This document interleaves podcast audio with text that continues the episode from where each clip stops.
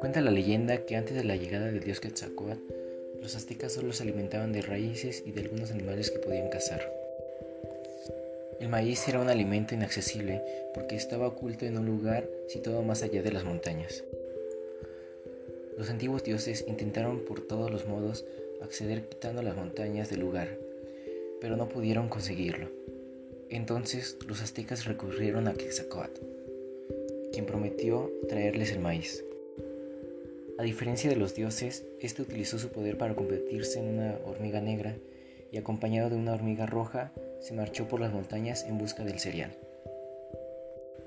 El proceso no fue nada fácil y las hormigas tuvieron que esquivar toda clase de obstáculos que lograron superar con valentía. Cuando llegaron a la planta del maíz, tomaron un grano y regresaron al pueblo. Pronto los aztecas sembraron el maíz y obtuvieron grandes cosechas, y con ellas aumentaron sus riquezas. Con todos los beneficios, se cuenta que construyeron grandes ciudades y palacios. Desde aquel momento, el pueblo azteca adora al dios Quetzalcóatl, quien les trajo el maíz y grandes riquezas.